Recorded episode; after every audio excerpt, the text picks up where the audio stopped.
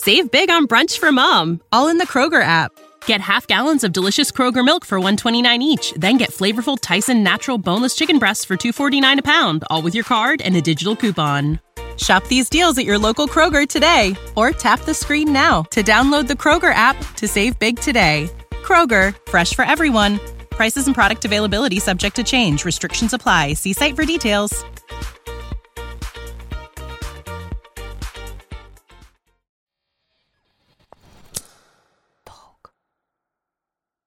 Мы входим в осознанное сновидение, мы попадаем немного в другую реальность. И нужно вести там себя прилично, так скажем. Не нужно убивать направо и налево всех, потому что это привлечет внимание различных существ, которые увидят всплеск энергии, захотят просто поживиться этой энергией. Потому что сновидец во сне, он светится. Это большая энергия, которая может привлечь сущности, которые захотят съесть эту энергию. Привет! Меня зовут Настя Ларионова, и это подкаст «Морок». В этом подкасте я изучаю осознанные сны. По жизни я раздражающий всех скептик. Эзотерика, гороскопы, суеверия, нумерология и похожие учения заставляют меня только закатить глаза. Я во всем ищу рациональное объяснение. Для некоторых людей осознанные сны – это про науку, а для кого-то это самая настоящая магия, с помощью которой можно поговорить с умершими и создать вокруг себя новую реальность. Я хочу понять, как работают осознанные сны, Почему люди так отчаянно хотят туда попасть и может ли это сделать такой скептик, как я?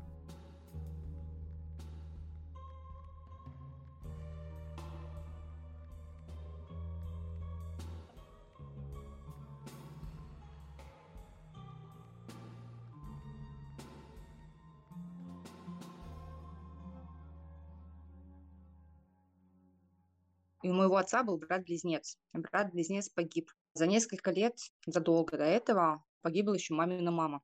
И ночью я сплю, и у меня такое ощущение, что меня как будто бы начинает вытягивать. Ну, мне было лет, может, 12. У меня не было понятия, что такое ВТО вообще, осознанные сны.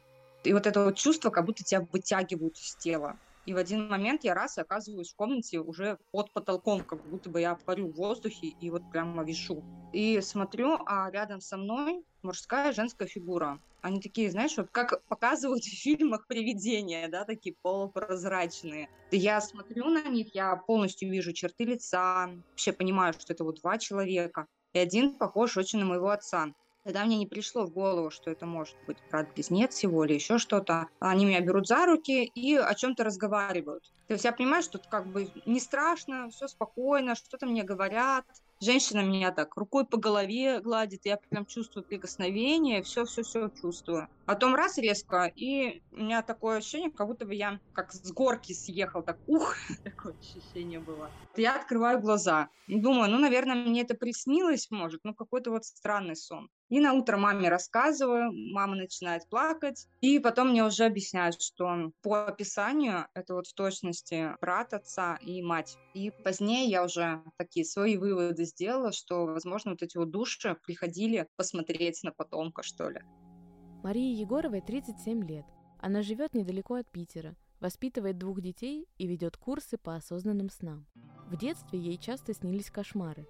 Когда девочка пожаловалась маме, та успокоила ее фразой «Чего ты боишься? Это всего лишь сон». С тех пор, когда Маша видела кошмары, она говорила себе, что это сон, удаляла неприятных героев и меняла сюжет происходящего.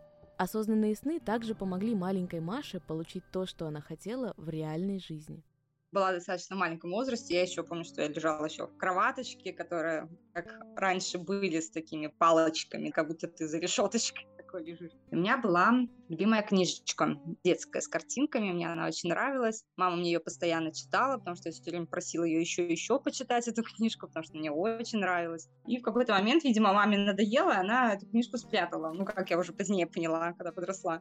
И я прошу ее почитать, она говорит, ой, она, говорит, потерялась. Я не знаю, где она, давай другую почитаем. Другую я не хотела, я расстроилась, меня положили спать, я уснула, и во сне вот прям мне эта мысль преследовала, где же моя любимая книжка-то? И получился у меня осознанный сон. Это вот один из таких моментов, когда ОС и ВТО, они как бы между собой сплетаются немного. Я была, находилась во сне, подлетаю над своим телом, когда понимаю, что я сплю, и рядом с кроваткой стоял высокий шкафчик с книжками. Подлетаю наверх и смотрю, сверху лежит вот эта моя книжка, которую от меня таки спрятали. Я просыпаюсь, кричу, что мама, мама, мама приходит, я говорю, «А книжка там сверху, там вот наверху. Он говорит, ну а как ты можешь узнать? Регулярно практиковать осознанные сны Маша начала примерно в 14. Она решила не делиться с семьей подробностями своих занятий, потому что ее родители православные отец воспринимал очень негативно такие вещи. Он считал, что это все происки дьявола, что это все совершенно не нужно человеку, что все, что нужно, Господь человеку дал и так далее. То есть он очень негативно воспринимал эти практики, и до сих пор он тоже не одобряет того, что я делаю. Ну хорошо, что он не сидит в интернете, не видит все мои стримы и все остальное. Но эта тема у нас с ним такая очень скользкая и запретная, что касается традиций, религии, осознанных снов. Мы ну, такую тему не обсуждаем, хотя отношения у нас очень хорошие с папой. То есть я очень люблю папу, и мы там можем и часами болтать о разных вещах, но такие темы мы не затрагиваем вообще. Мама относилась достаточно лояльно, но она боялась за мою психику, и были некие конфликты. Вплоть до того, что, а может, все-таки нам психиатру, а может, нам все-таки полечиться. То есть она просто не понимала, с чем я столкнулась и что со мной происходит. И, видимо, как любой родитель, хотела уберечь своего ребенка. Но сейчас уже совершенно нормально она относится и расспрашивает иногда даже, как это, что это, что и тоже вроде как интересно. Она не занимается практиками, но очень лояльно относится к этому. Она смотрит даже мои занятия, она есть у меня даже в группе поддержки практиков. Иногда после занятия даже, ой, а что там еще такое интересное было, а ты вот рассказывала. То есть сейчас вообще замечательно все. В школе у Маши появился друг по имени Саша – он тоже умел управлять с нами. Ребята делились друг с другом сюжетами. Тематических интернет-форумов и книжных магазинов с отделами эзотерики не было. Поэтому Маша и Саша самостоятельно помогали друг другу попасть в осознанные сны. Для этого они вели дневники снов и проводили тесты на реальность. Несколько раз в день спрашивали друг у друга «Ты точно не спишь сейчас?». В итоге Маша и Саша нашли несколько единомышленников – так образовалась компания подростков, увлеченных осознанными снами. Осознанные сновидения – это сны, в которых мы понимаем, что спим. И благодаря этому мы можем контролировать их, перемещаться туда, куда хочешь, создавать и удалять определенных героев. Можно заняться сексом с человеком, с которым вы мечтаете это сделать, изменить свою внешность или полетать над городом. Этот термин в 1913 году ввел психиатр Фредерик Ван Эден, а популярным это явление стало благодаря экспериментам психофизиолога Стивена Лабержа. В 1987 году он основал Институт осознанных сновидений. Специалисты, которые занимаются этой темой, получили название анейронавтов. Осознанными сновидениями может овладеть каждый человек. Мы все с рождения умеем сновидеть, просто кто-то не развивает этот навык. Если мы немножечко берем такой вот эзотеричный подход к осознанным снам, то мы поймем, что это просто работа головного мозга. То есть человек, когда спит в течение ночи, он проходит медленные и быстрые фазы сна. Быстрая фаза сна – это фаза, в которой снятся человеку самые яркие сны, самые насыщенные сны, и человек может в них осознаться. Хотя сейчас уже наука дошла до того, что засекли, что и в медленных фазах сна человек тоже видит сновидения, просто они более сумбурные, не такие яркие. И, по сути, осознанное сновидение – это работа головного мозга. Здесь нет никакого такого истеричного подоплеки какой-то. Тем не менее, Мария утверждает, что осознанные сны – это другая реальность. Там, как говорит девушка, другая плотность и другие правила. Люди хотят попасть в осознанные сны по разным причинам. Кто-то просто хочет полетать или попасть в страну, где он никогда не был. Кто-то желает поговорить со знаменитостью. Кто-то, для кого осознанные сны – это более эзотерическое явление, мечтает увидеть там свои прошлые жизни. Мария не уверена, что с помощью осов можно увидеть нечто подобное, Хотя бы потому, что невозможно доказать, что ты увидел именно свою прошлую жизнь, а не очередной предмет фантазии. Существует множество техник, благодаря которым можно попасть в осознанный сон. Две самые популярные – это тест на реальность, ТНР, и дневник сновидений. ТНР – тест на реальность когда мы в течение дня каждый час задаем себе один и тот же вопрос и выполняем одно и то же действие. Например, смотрим на ладони и спрашиваем, сплю ли я, сон это. Но это нужно делать прямо так осознанно, проникновенно и реально каждый час. Если а, делать большой перерыв или забывать, то эта техника не даст никакого результата, потому что это метод самопрограммирования. Мы сами себя программируем на осознанный сон. Далее записывать свои сны. То есть каждое утро мы просыпаемся и записываем то, что нам снилось. Это тоже улучшает нашу сновиденную память. Мы вливаем внимание, энергию в наши сны. То есть для нас это становится важно, мы их лучше запоминаем, лучше видим сны, они становятся более яркими. И тем самым это способствует все сознанию. Кроме того, Мария рекомендует практиковать остановку внутреннего диалога в повседневной жизни, то есть ограничивать огромный поток мыслей.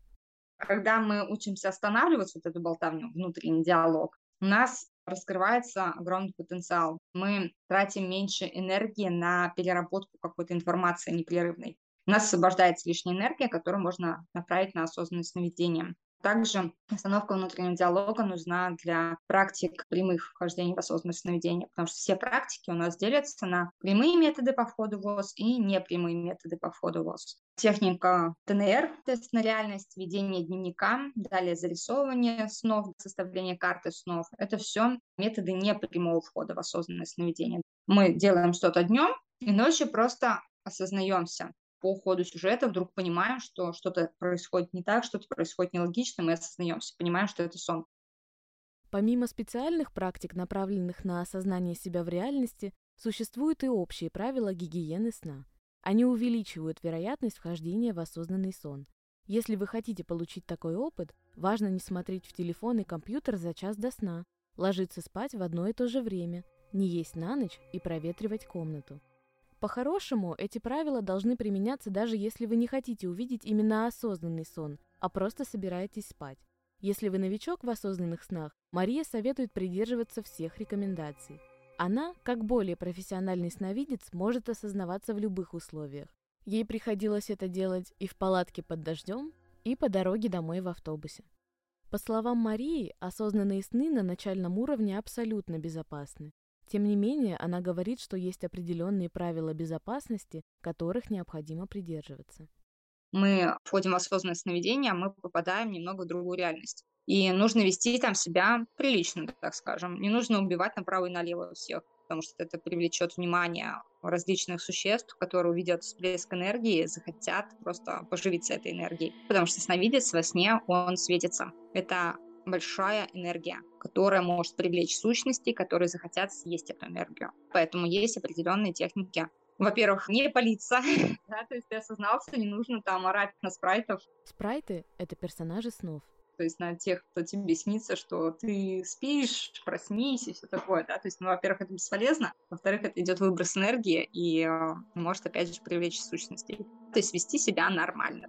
На первых этапах, когда человек только начинает осознаваться, ему ничего не грозит совершенно. А вот когда мы берем более глубокие практики погружения на глубокий уровень сна и э, начинаем менять реальность с помощью осознанных сновидений, вот там уже начинаются определенные правила. Да? Но по первости, когда человек просто хочет научиться осознаваться, чтобы летать во сне, ему ничто не угрожает, и, в принципе, тут особо даже правил никаких нету. Ты уже несколько раз за наше интервью упомянула некоторых опасных существ, которые могут питаться энергией. Можешь про них рассказать подробнее, пожалуйста? Ну, смотри, есть, например, такие существа, но их объединяют в одно понятие. Это неорганики. Неорганики — это существа, которые не имеют физического тела. В разных традициях их называют очень по-разному. Кто-то может назвать демонами, кто-то может назвать еще кем-то. То есть все по-разному говорят.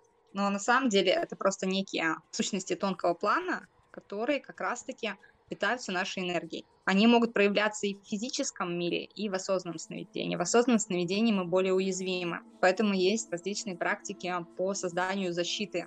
Во-вторых, еще какие есть моменты. Например, такое понятие, как суккубы и инкубы. Это, опять же, неорганические существа, неорганики, которые могут провоцировать становиться на какие-то эротические сны, фантазии. С помощью этого человек, опять же, выплескивает энергию и органики ей питаются.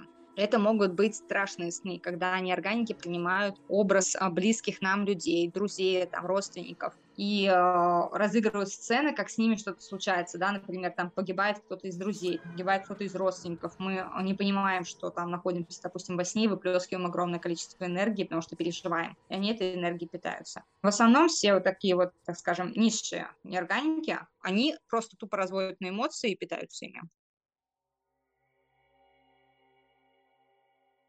Когда Марии было 16 лет, ее друг познакомил всю ее компанию со своим интернет-другом из Аськи. Судя по рассказам, он много знал про осознанные сны. Мария с друзьями отправилась для знакомства с ним в Москву. Этим загадочным человеком оказался Сергей из Риги. Он считается основателем хакеров сновидений. Так Мария вспоминает их первую встречу. Ну, честно, никакого особо крутого впечатления прям он на меня не произвел. Человек и человек сказал, что его зовут Сергей, как бы все. Один из людей, с которым мы просто когда-то пересекались по жизни. У него чувствовалось, что какая-то есть... Знаешь, вот как смотришь иногда на человека и понимаешь, что это сильный человек. Вот от него шла какая-то определенная вот эта сила. Но я не скажу, что это было что-то, нечто прям вот вообще особенное. У него особенное был вот только взгляд.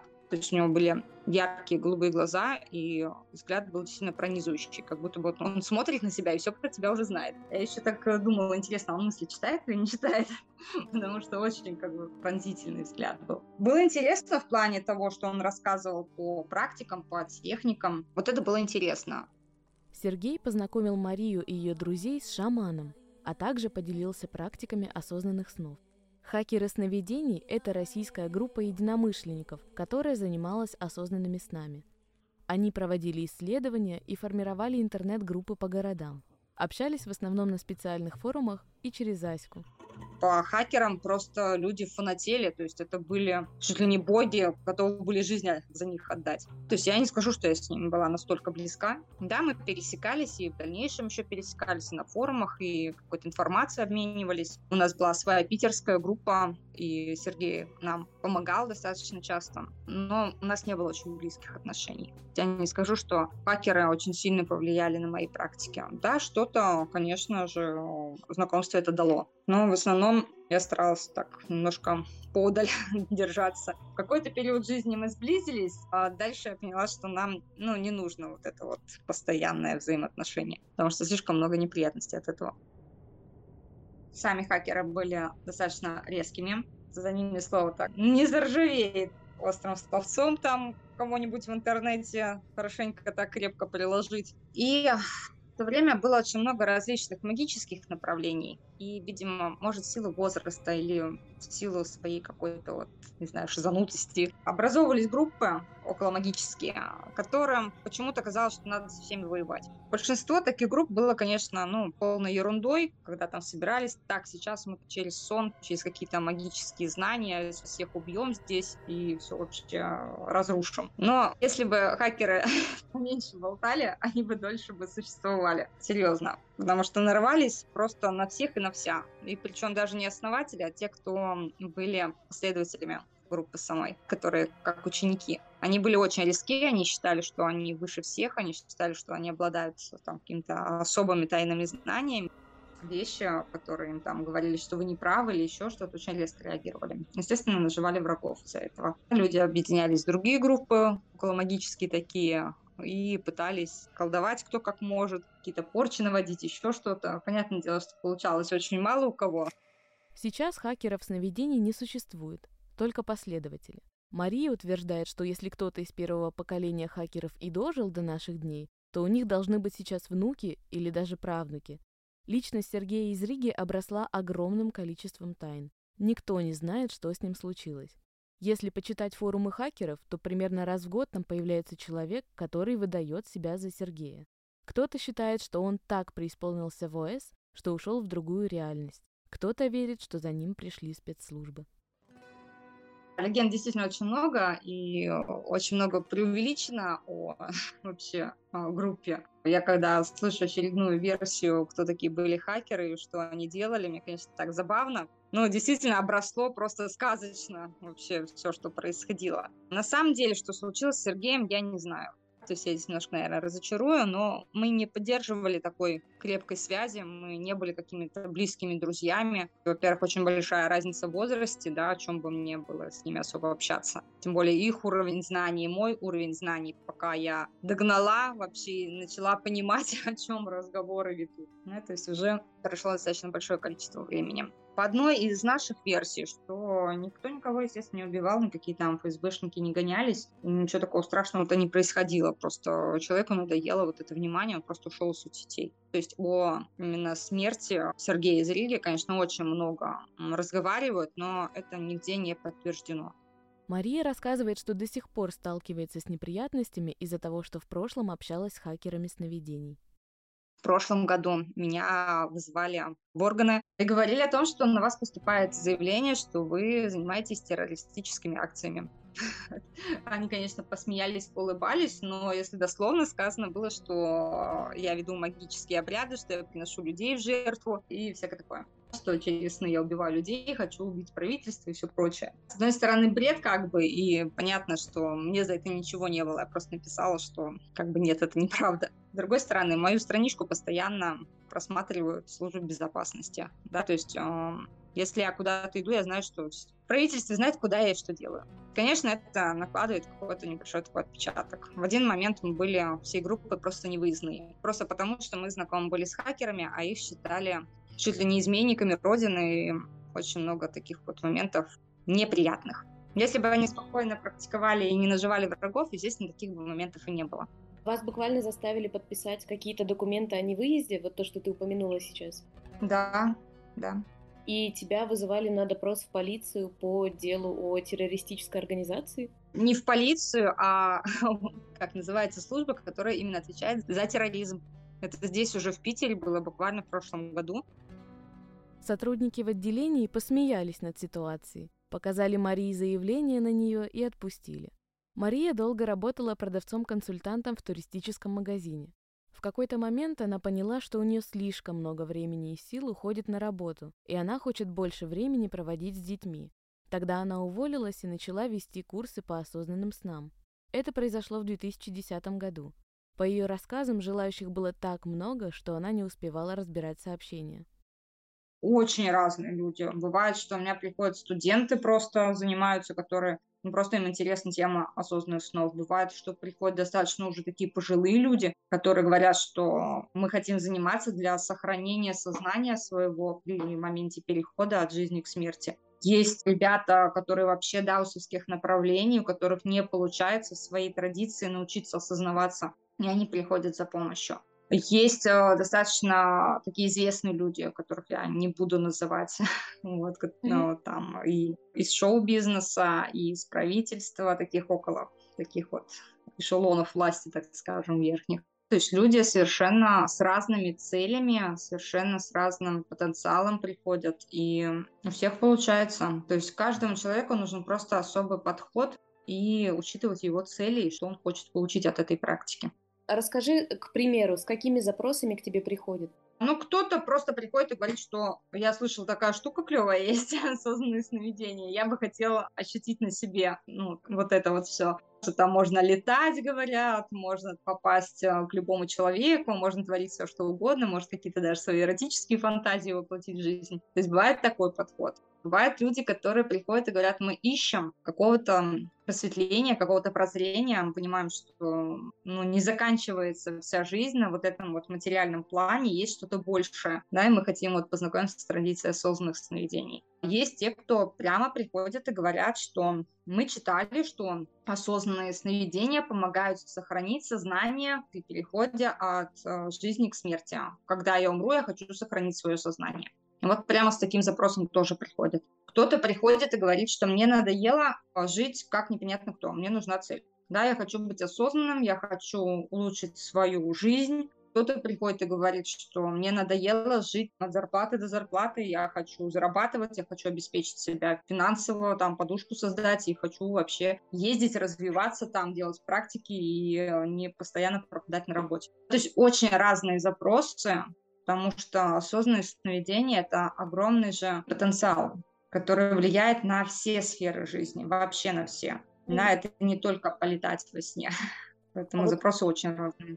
Когда мы учимся осознаваться во сне, мы становимся более осознанны в реальности. Да, я уже говорила, что это очень сильно связано между собой. Когда мы начинаем в реальности осознанно выполнять действия, мы можем строить свой бизнес, мы понимаем, где мы можем зарабатывать, чем мы хотим зарабатывать. И а, главное, чем мы хотим заниматься, чтобы это приносило нам прибыль.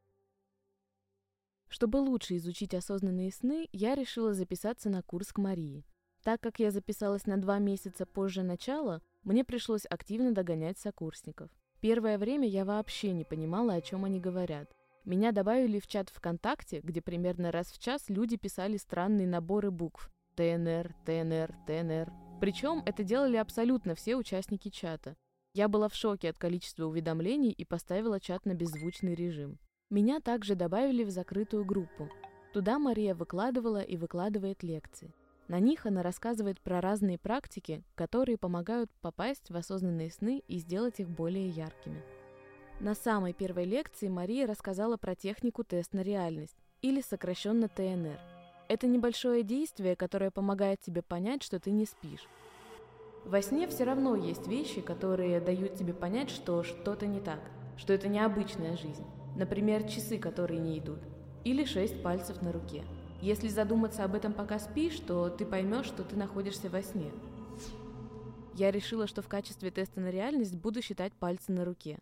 Первые дни делать это регулярно не получалось, но я начала ставить себе напоминалки на телефон и теперь делаю это стабильно раз в час.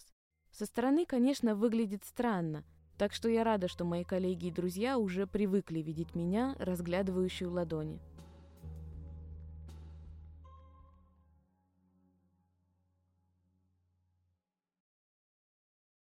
Save big on brunch for mom, all in the Kroger app.